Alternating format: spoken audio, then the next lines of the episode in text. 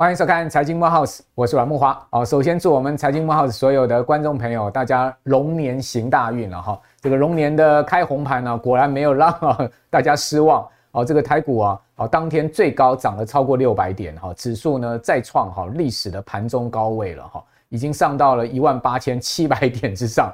收盘呢，哦，也不遑多让哈，涨了五百多点哈。虽然没有收在最高点，但是呢，呃，基本上收盘也是突破了这个历史高位了哈。哦，所以不管是盘中高点哈，收盘的点位呢，都突破了哈这个历史高位，就是双双创下历史新高的意思了哈。那当然代表哈这个今年的台股啊还有机会哈往两万点挑挑战啊，甚至呢已经有专家预言了啊，这个台股未来啊非常有可能上看两万四千点，而这位专家呢今天就在我们的节目现场哦，这等一下我们可能可以来请教他这个题外话的一章了哈。好，那另外一方面我们可以看到，其实呢引领台股啊。在这个新春开红盘大涨的行情之下呢，最主要是台积电啊。台积电呢，在呃开红盘当天呢，这个开盘的时候差一档哈，是直接攻上了涨停板哈，是到了七零九哈，七百零九块哦，已经攻上了七百块之上哦。这个盘这个台建涨停板是七一零嘛，所以只有差一档，差一块钱。啊，当然中场收盘是没有收在七百之上了哈，所以有这个开高走低的状况。但基本上呢，台积电仍然是大涨了将近八趴哦。使得呢这个台股啊哦一举呢这个创下了历史新高。那台积电之所以大涨哈，是因为我们在呃新春农历期间呢哦这个过年的期间呢哈台积的 ADR 表现得相当亮眼哈，整个 ADR 呢在这段时间涨了超过十趴，所以呢直接反映到啊这个台股呃新春开红盘的行情上面了哈。另外在新春期间呢呃美国的 AI 相关概念股涨最多的哈是这个美超微哦，这个美超微在这一段时间呢。哦，就涨了将近快七成了。哦，另外呢，辉达也涨了快一成。哦，所以这两档股票也连接到台股相关的概念股，而使得呢红盘的行情真的是哦红透半边天了哈。所以我相信我们的观众朋友，如果手上有相关股票的话，大家应该心里还蛮热的哈。只不过说这个行情能持续多久？好，这其实是一个疑问了哈。好，但以目前全球的一个趋势来看哈，今年的 AI 投资仍然还是一个重要的主轴。而另外一方面呢，我们也可以看到在。我们过年期间呢，美国的总经数据啊传来几个啊，告诉我们通膨似乎没有那么容易下降的消息。第一个呢，你会看到美国的非农业就业数据非常的好啊，这个超出了这个市场预期，而达到了三十万五千人的一个新增就业的人数啊，这是非常惊人的一个呃超出预期的幅度了哈。那另外一方面，大家可以看到美国的 ISM 的服务业指数呢也超出市场预期哈，而且呢已经上到了五十三之上了哈。此外呢，就是 CPI，好，这个使得呢，美股啊出现了二零二四年来的最大的单日的跌幅。我记得，呃，CPI 公布当天呢，这个美股啊，纳斯达克指数跌了将近快两趴啊，是创下今年来最大的单日跌幅了哈。那这个 CPI 也告诉我们，似乎美国的通膨啊，哦，要往两趴降啊，这个最后一里路啊，会走得非常的颠簸跟艰辛啊。各位可以看到这个 CPI 这个数据啊，哈。一个核心 CPI，一个是呃 CPI 哈，那核心 CPI 呢，在三点九，它是持平的，也就是它没有下降，它一直在维持在三点九，跟上个月数字一样。那 CPI 也不过就是微降到三三点这个一这样的一个位置哈，而且呢，这两个数据的月比，好，一个月比增幅是百分之零点三，另外一个月比增幅还百分之零点四嘞，这个月比的增幅才是大麻烦哦，这双双超出预期非常的多哈。大家看到，在 CPI 为什么降不下来？最主要是住房成本降不下来。哦，这个住房成本哈，把这个 CPI 啊往上拱升了。哦，那住房成本又占整个 CPI 的三分之一的权重。哦，所以这个住房成本降不下来，恐怕是联准会现在非常伤脑筋的一件事情哈。好，所以 CPI 降不下来，那联准会到底呃今年的降息还会不会啊？如市场预期的？这么大的一个幅度呢，当然就要大打折扣了。所以你可以看到，现在目前市场的预期马上哈，从一个月前说今年要降六码到七码，哦，这个已经是打对折了，哦，只降到三码，这完全回归到联准会的点阵图告诉你的一个方向。而且呢，预期降息的时间也延后到六月了。而在这个同时呢，你也看到联准会的官员出来安抚市场，好，比如说呢，芝加哥联准银行的总裁这个古尔。斯比啊，他就出来讲什么呢？他想说啊，很明显通膨在降了，大家不要担心啦，通膨还是要往这个下降的路途走啦。他说，联准会在决定降息的时候，基本趋势仍然是很关键的哈。他说，我不支持 FOMC，就是联准会的公开市场操作委员会，也就是降息的一个决策会议哈。等到降到两趴，哎，才开始降息。哇，这个话非常的鸽派哈，也就告诉大家说，哎，你们不要觉得说现在还在三趴哦，甚至在四趴哦，其实非常有可能会降息的哈。另外，鲍尔当然还是维持他一贯论点呢，就是要看数据办事了哈，这个是没有太大疑问的哈。那联准会的副主席巴尔，好，他说呢。重返两趴的之路啊，可能会崎岖不平啊，就是不好走。好，但是呢，他说开始降息之前，必须要看到更多的良性的经济数据哈。这个其实呼应的就是鲍尔的谈话。所以联准会里面呢，现在目前我们可以看到也有鸽派出来安抚市场，所以美股跌一天之后，马上又涨上去了嘛。好，你会看到涨上去之后，就引领了台股新春开红盘的行情。同时呢，日本股市在新春期间呢，休息了三天之后啊，开盘的第一天居然大涨一千多点啊。日经二五指数距离啊它的历史最高位哈三万八千多点哦，已仅仅只差两趴之遥了哦，这个一步之遥就要攻到了，就只有差两趴了，所以日本股市呢也是非常强劲的哈。可是我们也可以看到日元就一路跌，所以我们今天也好好来讨论一下日元的问题，好，日本股市的问题，就日本股市跟日元完全是一个背离的。日元今年已经贬六趴了，好，贬破这个一五零了，好，看到日本央行还在老神在在，还不出手，这到底怎么回事呢？好，这些一大一大堆的谜团哈，包括两万四台股啊要怎么走哈，这些都是我们今天要跟大家讨论的哈。我们今天请到了两位重磅级的我们的节目的贵宾哈，呃，这两位大家都耳熟能详，而且呢都是我们节目哈非常重磅级的。专家哈，第一位呢就是大家耳熟能详，我们的呃经济大师吴家龙博士，吴老师你好啊，木华兄好，有忠兄好，各位观众大家好。好，另外呢就我们的外汇专家陈友忠了，友忠你好，阿哥吴老师大家好。好，先祝这个吴老师跟友忠新春快乐啊，龙年行大运，龙舞探吉啊，啊龙舞探吉啊哈，这个最重要。那这个五探吉我探吉就要靠两位来帮我们做指引。好，那。刚谈到了，就是说，其实现在目前看到一片这个乐观的气氛之下，其实还是有隐忧的了哈。就是说，第一个 CPI 降不下来是一个隐忧哦，所以你可以看到联准会的这个降息已经大打折扣了。我觉得是事前市场先前过度乐观哦，倒还不是说联准会的基本态度改变，联准会反正就照点阵图，这个我们之前都知道它就是三码嘛。那市场一定要说你今年要降息嘛，那不是硬要按着牛头喝水吗？现在要回归现实，这个部分就要请教吴老师，就是说联准会今年的降息路径，照你的评估，到底该是怎么样的一个路径？还有最近啊，哦，美国的社区银行又报问题，什么纽约社区银行说，哎呀，这个吃了。呃，Signature 对，Signature Bank 就是签字银行哈，就是吃了这个去年三月这个细谷银行爆发一连串问题，那时候倒掉一家银行，叫做呃签字银行嘛，Signature Bank 嘛，他把它吃了，说现在呆账一大堆，坏账一大堆哦，要削减股利，而且又出现了这个要拨拨拨拨补这个亏损的一个问题啊、哦，那美国的区银行引发出来的一个问题，会不会牵动到整个联总会的货币政策呢？这个就要请教吴老师了。哦，你提到两个问题，一个是降息的那个展望，一个是那个地区性银行的那个商用不动产这个风暴。是，我先讲哈，那个商用不动产这个问题，的确联总会现在关切，但是呢，如果是涉及到中小银行跟地区银行的话，那不构成问题。嗯，为什么？因为哈，最根本的办法，最后的一一招就是把中小银行或区域银行给大银行来诟病。嗯，大银行吃掉以后呢，内部消化整理那些问题。所以不会惊动到，不会外溢到那个联总会这边来。再来一个，去年商那个矽谷银行出事情以后，对，联总会有采取一些措施，嗯，来化解，就是这些银行可能有融资窗口，嗯，哦，而不而不用像那个矽谷银行一样，因为找不到融资来源，最后被逼的卖股票啊，然后就被挤兑啊，流动性现金不够啊，等等这些问题。也就是说，联总会提出了一些新的机制，啊，就是窗口融资的机制来化化解流动性的危机。然后呢，如果真的还是撑不住的话，那么叫大型银行来诟病，嗯，啊，内部消化处理。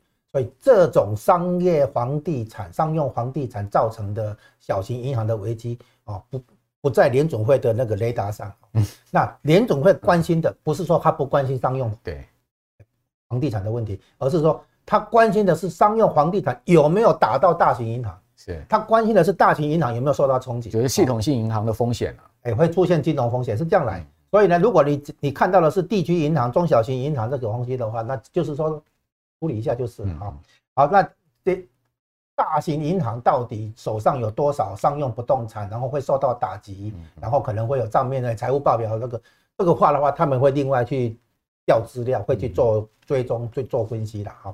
然后讲回降息的话是这样，因为联总会去年十二月给的点阵图是预测今年降三码，那这个降三码是怎么来？很多人没有搞清楚，是这样子。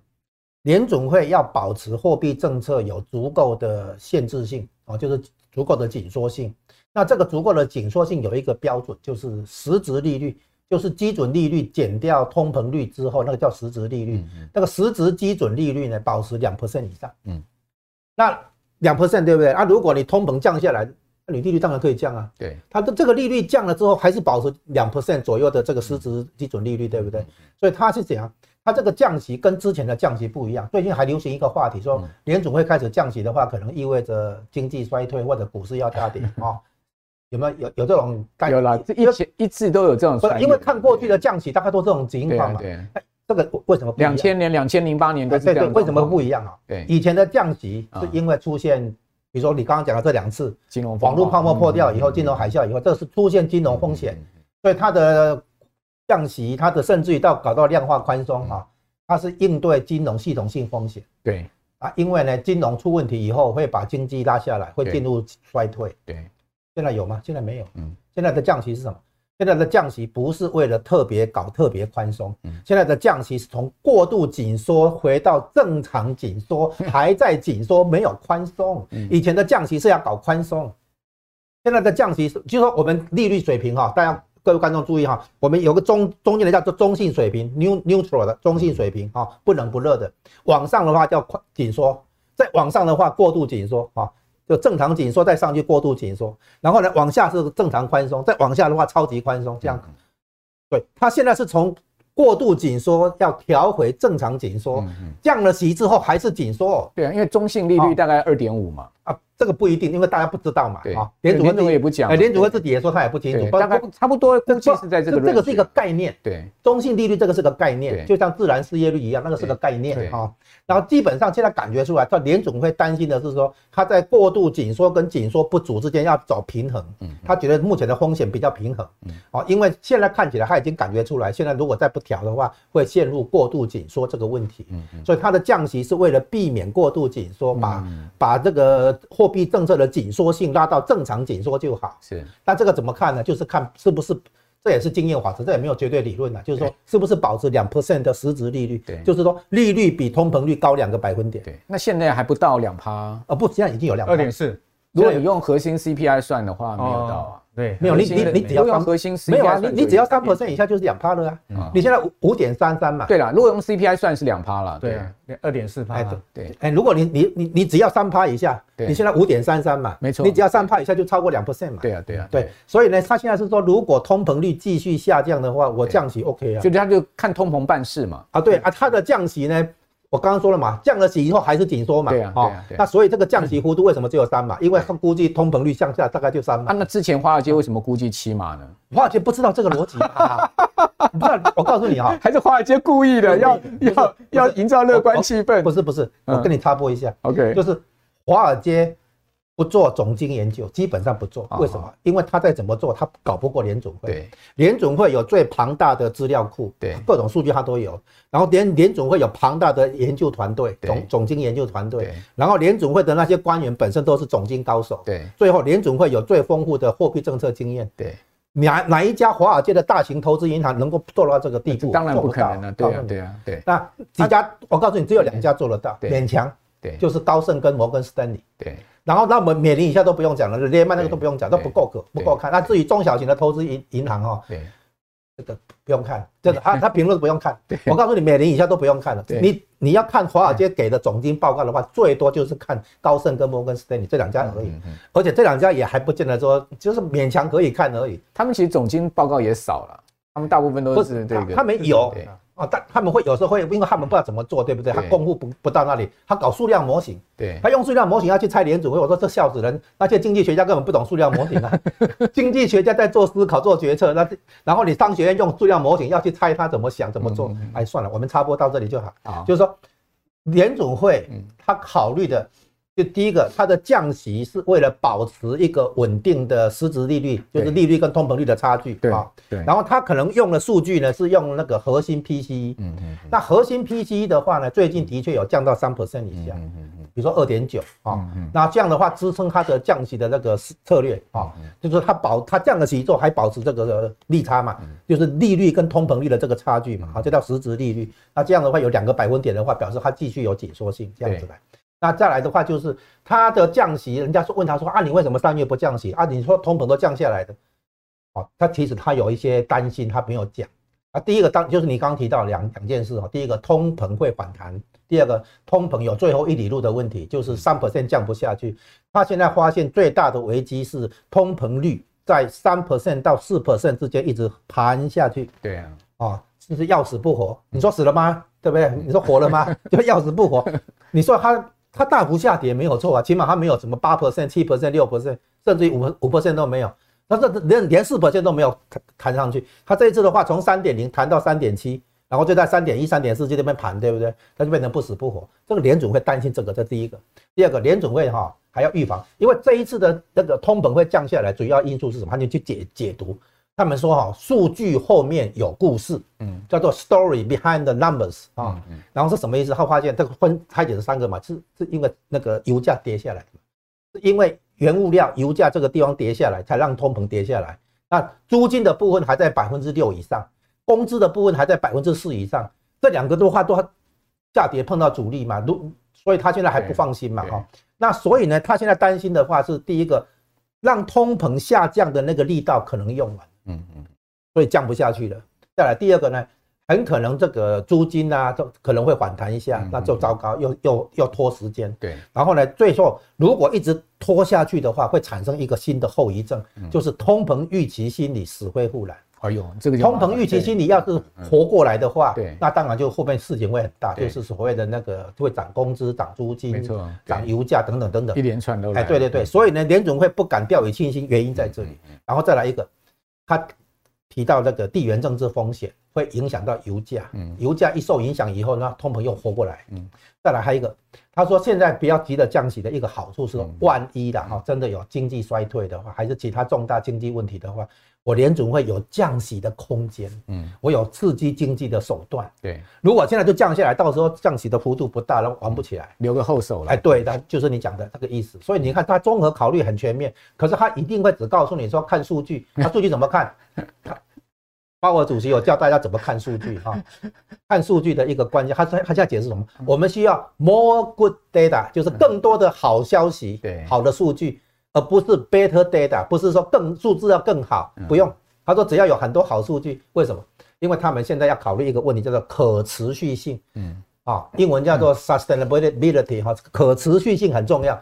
通膨的下行是不是可持续？跌破百分之三以后是不是可持续？他在判断这个。那这样的话才才会产生所谓信心，他们对通膨的下降到目标的两 percent 有这个信心，会走到两 percent，向两 percent 靠近，这个要有信心。啊，信心来源来自于更多的好数据。啊，更多的好数据的话，背后它其实要避免说它到时候通膨反弹，或者呢最后一里路那个降不下去啊，或者呢有新的那个地缘政治冲突拉高了油价啊，或者呢这个很多那个需要降息的时候，它没有空间啊。他他有很多那个考虑的，OK，哦，是这样子，好。好，那嘉荣兄刚刚已经把这个两个问题解析的非常清楚了，这边我们就要听一下有中的意见了哈。对，实际上这个美国商业不动产的这个暴雷啊哈，也有人讲说这个危机二点零才刚开始哈。为什么呢？他说，因为啊，这个美国商用的不动产啊，有百分之二十的这个未偿的债务啊，在今年要到期啊哈，这个规模高达将近一兆美元，九千多亿啊哈，这些债务需要再融资或出售。那刚刚吴吴家荣老师也讲很清楚嘛，利率如果是居高的话，他们再融资成本势必是比以前高很多。多的嘛，哦，那出售现在怎么卖？哦，现在美国商用不动产是乏人问津的状况，哈，很多这个美国大城，San Francisco 啦、Washington D.C. 啦这些地方的商用不动产，可能它的空置率都高达三分之一以上，好，那这样的情况下怎么出售？哦，这是另外一个问题。还有就是说，美国商用不动产所产生的整个债务的一个总额高达将近五兆美元，这些呢也都是哈，在市场现在目前在抗胜的了哈。那日本央行也出了报告，好，日本央行居然唱衰美国商用不动产，他说，如果你要讲哈，比中国房地产更大泡沫，恐怕呢就是美国商用不动产。那刚嘉龙老师也讲的没错，其实美国的大型系统银行哦，什么美国银行啦、花旗啦，他们其实商用不动产的琢磨比较少。美国真正的商用不动产哦，最主要就是这些地区银行在包办。所以你看到去年为什么第一共和会倒？矽谷银行倒了之后，第一共和倒，那刚刚江龙老师也讲嘛，第一共和就被这个摩根呃那个小摩给收了嘛，摩根大通给收了嘛，所以就系统银行去并这些并他们。那这个第一共和会倒，也就是商用不动产的问题啊。所以这些问题呢都环环相扣。那当然，江龙老师也刚刚也讲了，就是说，如果说美国一直迟迟不降息，好，现在目前搞到这个利率持续居高，哦，那如果说呢，经济又那么好，华尔街现在预估美国今年 GDP 是二点四的增长啊，这比联准会给出来的一个方向高出太多了。那这基本上美国不叫软着陆，叫做不着陆啊，好，因为它去年的 GDP 大概也是这样的一个增长幅度啊，那这是很可怕。那你可以看到它的就业又那么好，非农业就业数据三十几万人。那工资怎么降下去嘛？那房租怎么降下去嘛？这些问题都是后面一连串的这个呃问题。那这样子的一个问题下面，股市会怎么走？汇市会怎么走？这才是我们现在更关心的。好，因为我们知道这些方向。总经呢，我们最主要节目还是要推远到投资面上。我这边就要请教永忠了。哦，汇市会怎么走？然后呢，你你怎么看这些问题呢？对，那讲到重点的话，就是美金到底怎么走的话，还是得要看。美债的利率怎么走？对，哦，你看去年的话，带这个图表，大家可以看左上方这个图表啊。那那个橘色的话，就是美国十年期公债的利率走势图。那黑色的话是美元指数。你看它几乎这两三年来都是亦步亦趋。嗯，哦，只要殖利率往上走，美美金就走强；殖利率往下走，美金就走弱。尤其去年十一二月就最明显的，哦，一度十年债飙到五趴。所以那时候华尔街才一直嚷嚷的说：“哎呀，费德你要赶快降息啊！不赶快降息的话，这种系统性风险可能就会爆发出来。”对，包括你说矽谷银行啊、Signature 啦、第一共和啊，都是因为投资面造成亏损。那当然，社区银行因为吃了它了以后，它吃到毒苹果，所以它现在它的亏亏损部位也是在放大。对，所以才会造成说这次为什么啊，社区银行会发生问题的的影响啊。所以因此来讲的话，华尔街就很担心这十年债，也就是说，投资朋友要去观察。如果十年债又很不小心又回到五趴以上的话，那就要小心了。可能就是有可能是、哦、那，那是拉大警告了。银银行的二点零的一个、嗯、呃危机风险。好，所以观察美国十年债很重要。对，那我们看最近的话，哎、欸，年初以来十年债又触底又反弹了。嗯，那反弹回升到现在又四点二、四点三。对啊，对。所以美金你看它又走强了啊，一度又又回到一零四以上啊、嗯。所以因此来讲的话，你说到底美元到底怎么走，那就要看 Fed 到底哪时候降息。如果 Fed 的话，我们认为啊，上半年的话降息机会不大。那上半年如果不大的话，美金还是可以维维持相对的温和上扬。也就温和上扬的话，大概美元指数介在一零三到一零六之间。那你说美元啊会不会过一零六？看起来不容易。为什么？因为它没有在升息的条件了。那我们最近看起来美金的确有翻强了哦。从期货右手这边这个图表，这个期货指数也有看到，期货指数的话在。二月份的第二个礼拜的话，它已经由负转正，也就是说短期现在纷纷又看多美金了啊、嗯。那你说美金有那么好吗？也不太可能，因为它不会升息的。对，所以因此来讲的话，美元指数如果上去的话，到一零六会形成一个右肩，有压力，不容易过一零六。那所以它可能又要回回回探。为了回探的理由，就是因为不时可能四五月的话。华尔街又要嚷嚷了啊，费德哪时候要要降息啊？所以这种干扰因素一来的话，美金又会走跌了。嗯、那如如果等到下半年的话，哎，如市场上预期啊，美如吴老师讲的，这次的降息应该是采预防性降息，而不是衰经济衰退型的降息。那预防性降息的话，大家要留意，预防性降息的话，降的码数不多，哎，顶多三四码而已。对，那时间也不长，顶多半年而已。对啊，因为它只是把过高的利率把它缓和下来到中间的水准而已。所以因此，如果这样的话，那美金还可以不会跌太多。嗯，但但如果真正降息的话，那美金也没办法维持强势。嗯，那美元就要留意，下半年如果真的降息的话，美金可能会回跌到一百以下。嗯，啊，有可能就往九十五这个价位去靠了。OK，好，所以过往几次预防式的降息啊、哦，大家可以看到，其实股市都是上涨的，对、哦，股市并没有下跌啊。刚刚江老师也讲得很清楚，美国降息而造成股市大跌，或者说股市大跌，美国股美国联总会降息，这些鸡生蛋蛋生鸡的问题，我们不去研究它了哈。我们看到这两者之间的关系，通常都是有黑天鹅、经济衰退、金融风暴这样子的一个环境下面，股市才会大跌嘛。好，如果是预防式的降息，基本上股市是会呃持续上涨的。不知道这个呃，江老师，你对美股、台股的看法呢？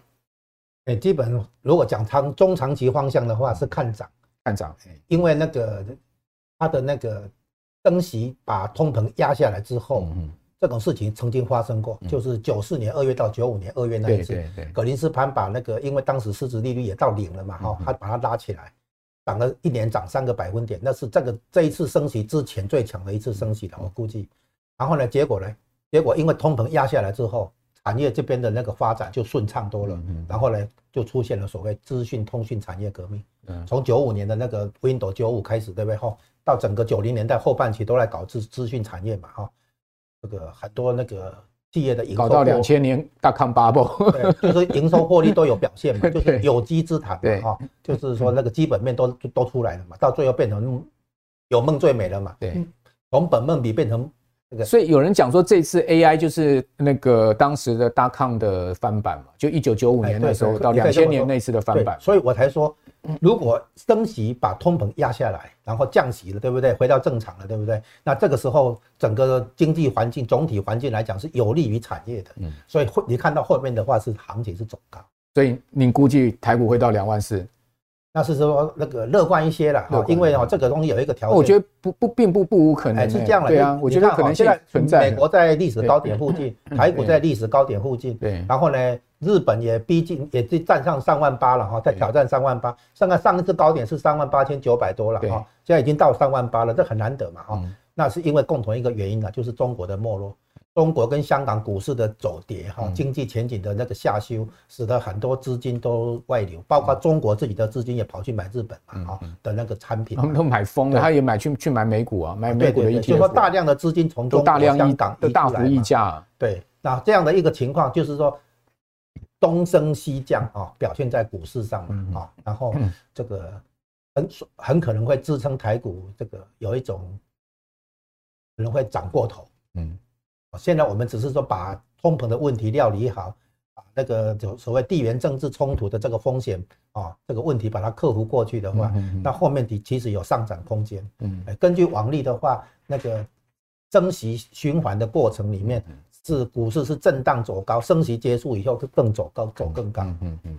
好，那这个当然，这个台股长期看好，像好像现在目前的一个共识跟趋势跟方向。对，有中你的看法呢？就是包括呃，你刚刚谈到的是日呃这个美元的走势哈。对。那如果说美元一直在一零三一零六中间的话，那台币台币不可能太强的啦。对。好，那台币你可以看到最近又回到三十一块半附近嘛。对。好，那你看台币跟台股的方向呢？对，呃，当然台币跟台股的话是应该同方向啊，就是说台股强的话，台币应该要升值。可这一两年有突。短时间或中期脱钩的状况，哎，对，那以目前看起来讲的话，因为我们跟日本跟呃日元跟日股就不一样啊，或那个日日本跟日日日那日股跟日元的话，他们是大部分都是大型股哦。日本市场的话，大部分是国际型的一个企业，所以一旦只要日元走贬的话，反而会推升日股，哦，因为。走贬的话，它有汇兑的收益。日股日股快创历史新高了。对啊，所以这次这次的话，你看日元贬破一五零的话，那它这相对呼应的日股也大幅上涨哦。那我们来看一下，就是说，如果费德降息的话，也刚才呼应那个那个王大哥提到，那到底要留意什么市场？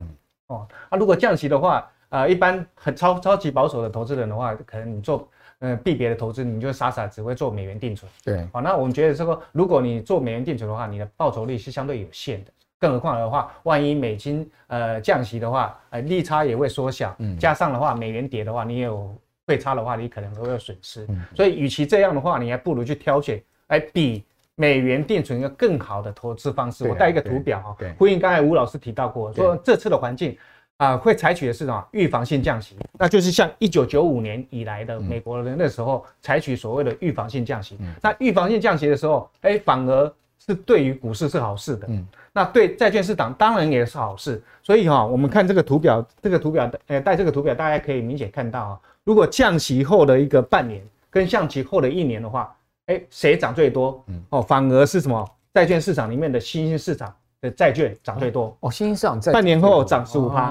哦，一年后涨二十七趴。哦，OK。那美国股市的话，上涨了将近十三趴，半年后涨上十三趴，一年后的话涨了二十一趴。嗯，也就是说，如果说你你要因应美国可能会降息之下的话，你要大幅的基金的话啊，你要布局在什么新兴市场的债券，嗯，跟美国的股市。所以我补一句，这上面三个叫做风险资产。对，然后呢？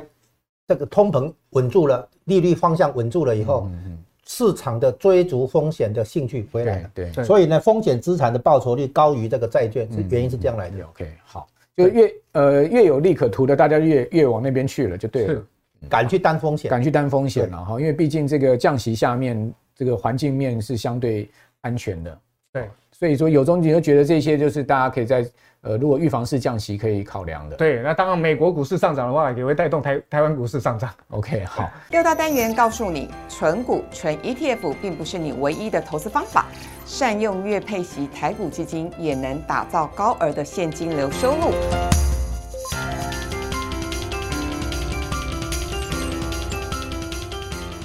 各位亲爱的投资朋友们，大家好，我是艳丽。身在不理财就亏损的高通膨时代。我们要怎么样善用投资理财工具，才能够让你的财富不缩水？今天很开心，很荣幸可以接受伊利轻松投资学院的邀请。二零二四年三月二号早上九点，在台北正大公企中心，为大家带来靠台股基金赚千万退休金的主题。六大单元告诉你，存股、存 ETF 并不是你唯一的投资方法，善用月配息台股基金，也能打造高额的现金流收入。同时也赚赢大盘指数，想知道怎么做到的吗？二零二四年三月二号早上九点，台北正大公汽中心，欢迎你跟我一起来学习。报名请洽伊利轻松投资学院的官网。另外，只要输入专属优惠码，再折三百元。精彩的课程，欢迎你一起来参与。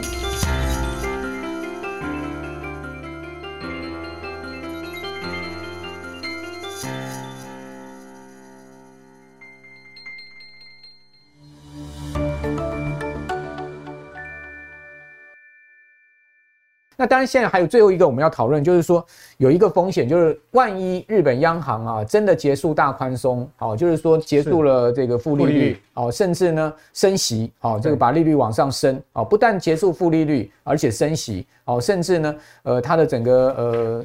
这个大宽松啊，在买债啊跟买股的一个手笔上面也要大幅的缩小，这个殖利率曲线控制要把它再放宽的话，那这个到底会产生什么样的影响？哈，这个就要请教永忠说，这个会不会造成是一个所谓的货币黑天鹅？好，会不会造成这样的状况？另外呢，也就是说还有一些问题啊，就是说这个呃，日本也最近要把它的那个一个。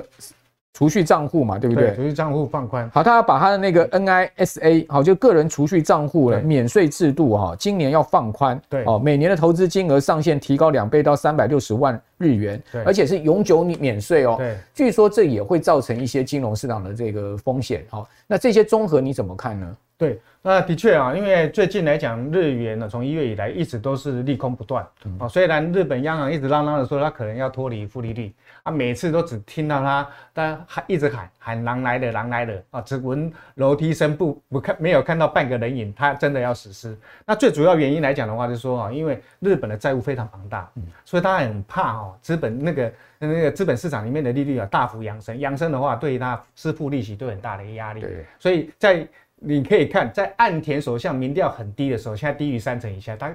都不敢贸然实施，说要脱离负利率，民怨会很高，所以我认为说最快可能实施的话，可能要等到三月底四月初调薪的时候。那调薪的时候啊，民众开始有调薪了，哎，这个后坐力就会比较小了，因为你如果你脱离负利率的话，马上造成利率上扬的话，会造成贷款利率的上扬，哦，那老百姓会会怨声载道，所以在趁这个民怨相对不会很高的时候，他才改断然实施的。所以在他没有实施之前的话，我看起来日元。可能只会贬，很难升了。那一旦实施会造成什么影响？对，那一旦实施的话，当然日是市场上就会去追逐啦，哦，就会把之前的话，因为过度的是融资日元，嗯，那因为一旦实施的资金市场上的利率会大幅上扬嘛，所以你借日元的话，就就不像以前借日元相对是不用付利息的，可能一下子就变贵了。所以万一你外面的投资没有赚到多少钱，一一旦日元的一个借贷的成本。上扬的话，那你会赶紧把日元还掉，那日元就会升值了。哦，那我们来看说，利空不断，除了软大哥这样，你刚才提到过了，个人账户的，因为它它放宽哦，呃，上限幅度放宽，其实它只是小额投资的，呃，折合台币的话，大概也七八十万，没有很大。嗯，那这个免税额度的话，它啊要采永久性的啊，为什么？因为日本的话，哎，老人化嘛，很多老人家只会傻傻的把钱放在定存，所以他为了要激发啦，啊、定存没有利息啊，是负利率啊，所以他把激发这个投蓄储蓄的一个账户啊，把它哎拿出来。做投资啊，所以他才会说小额投资免税，就是七八十万台币给你们去投资，不用税了，哎，不用税了，哎，不用两两二十 percent 的投资投资收益报酬率啦，啊，或者那个等等啊，哈。但据说这个账户里的钱很多，对，为什么？呢？因为最主要的话是说，从呃二零一五年以来的话，哈，这个账户里面的外币账户，哦，外国投资的一个账户里面的 total 里面包括信托了哈，这些里面算起来的话，它每年几乎都以三成的幅度在增长，嗯。那这个为什么呢？因为日本的话是长富于民的，日本家庭的话，它总储蓄率高达折合诶美金的话是七点五兆美金，哇，哦，比它的 GDP 快要快要两倍了哈。对啊，对。所以这么它庞大的一个储蓄的话，如果把它激发出来的话，它会诱使啊大家出来投资。那投资不是只有投资国日本国内啊，它可能也用投资海外，因为那个日本的话，国内的一个资产的殖利率太低。啊，日元又贬值，所以会激发人家去做外币的投资。那这样的话，当然会促使日元啊比较贬。所以二零二四年的会计年度开始的话，可能这个这个因素也会压的最近日元比较贬的原因。第二个的话是昨天，哎，那个那个十五号公布的啊，就是日本日本府公布的说，哎，二零二三的一个 GDP，哎，居然日本是连续两季衰退了哦，日本经济衰退，那它的 GDP 规模萎缩到四点二兆，哎，居然。它本来是第三呢，居然被呃德国给超车过去了。说印度快要超车德国跟 日本的啦。对，他二零一 二零一零年日本已经被中国超车了，那结果没想到二零二三年中国哎那日本又被德国超车了啊！现在日本已经沦为全球第四大的一个经济体了哈。所以众多的因素干扰之下的话，也迫使的说为什么哎日银迟迟不。不愿意啦，也不敢贸然的呃那个脱离所谓的负利率，所以以即便的话，日本央行的一个副总裁也提到，即便我脱离负利率，我也不敢贸然的加息。对，所以这样的情况之下的话，当然会使得日元啊一直喋喋不休。所以我们最近看到说，二月份以来的话哈，那个那个日元的一个期货空单哦又增加了。当时的日元又贬破一五零，都已经贬贬到这个程度了，期货还去放空。最最主要原因呢是这样，是那日元的一个利差太大了。OK，尤其对美金的话，现在又悄悄然的两年期的债券的话，利差又超过四点五以上。那你聪明的投资人的话，我当然还是存美金，放弃日元啊。对对，而且我还是借日元去存美金。对，没错，这个 carry trade。好，所以这最最后就请吴老师做结论了哈。这个日日银是不是在打假球啊？哦，表面嘴巴喊说要鹰派。事实上呢，做的东西都是鸽派。然后呢，真实的原因就像有忠刚刚所讲，日本这个问题尾大不掉，他是没有办法真正做彻底的改革。好，那讲重点，就是日本央行的货币政策思考，现在可能掉入一个陷阱。对，这个陷阱不知道怎么称呼它，叫日元陷阱。他说什么？他说我们现在哈，通膨是已经摆脱通缩了哈，通膨回到两个百分点政策目标了哈。那核心的核心就是去除食品跟能源的那个。哦，刚刚跌破百分之四，在百分之四附近哈，一一直在百分之四以上，然后现在稍微跌破百分之四，那还算高的啊。那理论上的话，应该结束量化宽松，结束负利率跟量跟量化宽松。然后呢，他现在说，目前这个通膨不是内需推推上来的，是输入型通膨啊。那所以输因为输入型通膨，然后大家期待它会货币政策正常化，他他说这因为输入型内需还不够，所以它没有调，没有调整货币政策。啊，没有调整货币政策的话，市场一失望就卖日元，日元就贬值，日元贬值的结果当然就促成了输入型通膨。那输入型通膨的话，你就不敢动，你不敢动的结果就就贬值，那这个叫做一个恶性循环。嗯，所以呢，要摆摆脱恶性循环，只有一个办法，就是你改变想法、改变策略以后，整个跳脱出来，就是你开始货币政策正常化，然后呢，日元升值，日元升值当然可以抵抗那个输入型通膨。那输入型通膨因都都被抵抗以后。对不对？你你就比较敢去升息，就变成一个良性循环，走过另一个循环。所以，要么你在这个陷入这个陷阱，要么你到进入下一个陷阱。这两个都是均衡点，两个两个都是均衡，然后看看你要你把自己定在哪个均衡。所以是日本央行如何把日本经济摆在一个对的位置上这个问题。嗯，所以他如果老弟一直没有改变延延续过去的想法的话，就是说用贬值来刺激日本的出口跟那个经实体经济。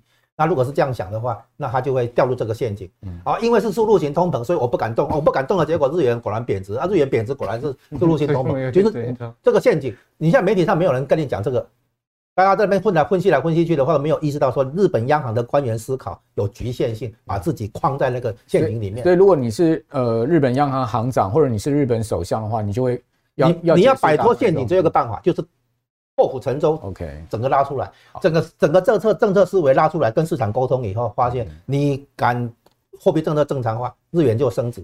日元升值的话，抵抗输入型通膨，你就更有本本钱去升值。好，就整个走走成另一个循环去。好。那不管怎么样了，我们今天有几个重要的结论了哈。就第一个就是说，两位都一一致的哈看法，就是说这次美国联总会降息，因为现在美国经济就是不 不着陆或者软着陆了，衰退是万万没可能的哈。所以在这样情况之下呢，预防式的降息，降息的幅度不会大，好，大概三码，然后时间比较短。那符合联总会点阵图。那这样的情况之下呢，股市照正常的一个走势的话，是还是有走多头的，就是一个牛市的一个格局了哈。所以呃，今年股市不看淡。那另外呢，就是说在美元指数的部分呢，也不会太弱哈，因为毕竟利差还是很高哈，所以你可以看到相对日元弱势，台币又回到三十一块半。所以在这样情况之下呢，基本上也不用太看差美元啦。好，那原则上就要看这个联准会后面的一个呃利率政策。那假设说呢，它只是一个预防式降息。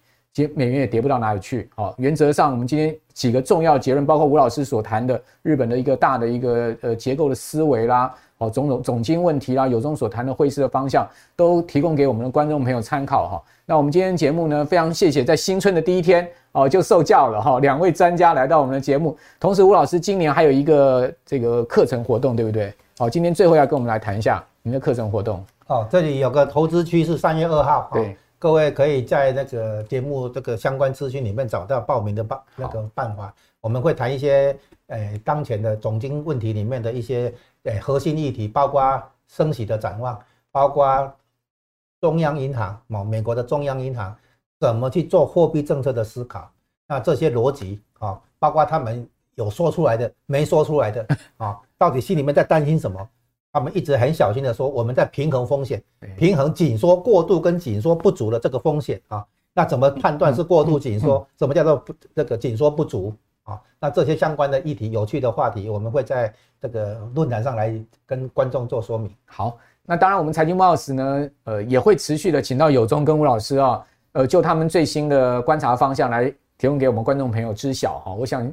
呃，这个两位专家给我们点出了一些大的一个宏观局势的方向呢，对我们的投资会有非常好的一个启发的作用哈。那今天再次谢谢两位啊，谢谢我们观众朋友的收看啊，我是阮慕驊啊，谢谢大家在我们龙年新春的呃第一个周末呢，就跟我们财经木 House 一起度过好，那请各位呢把我们财经木 House 介绍给您更多的好朋友，好，大家一起来共同参与我们的节目，我们就下次见，拜拜。二零二四投资趋势论坛，全台最隆重的投资盛会，将在三月二号上午九点登场。四位超人气的重量级财经专家齐聚一堂，要与投资大众在台北来一场近距离的财经饗宴。首先呢，总体经济学大师吴家龙带来的主题为“全球双风险：总体经济与地缘政治的诡异趋势”。六大国际震惊议题，让你洞悉二零二四年投资的时空环境以及背景。接下来，超高人气 ETF 专家大侠武林带来的主题，用 ETF 让你的现金流激增倍数。要教导投资人，一共满满十一项投资 ETF 族必学的获利清单，无私的跟大家来做分享，实践全息人生，全息 Cover 你的每一天。第三棒。交由知名的财经作家孙庆龙老师，主题为台股超简单买低卖高投资术，人人学得会，个个赚得到。为了投资大众，送上了三大台股的获利攻略，让你轻松投资台股，赚得放心，睡得安心。压轴由高人气财经节目《超前部署》主持人卢艳丽老师为大家带来靠台股基金赚千万退休金的主题。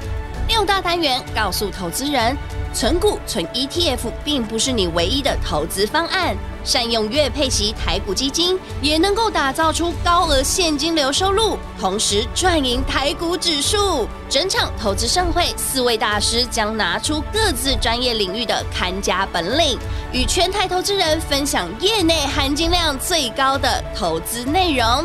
二零二四年三月二号上午九点。在台北正大公汽中心。您只需要花一天的时间，即可收获专家们多年的经验成果。二零二四年绝对不能错过的财经盛事，报名请洽 Easy 轻松投资学院官网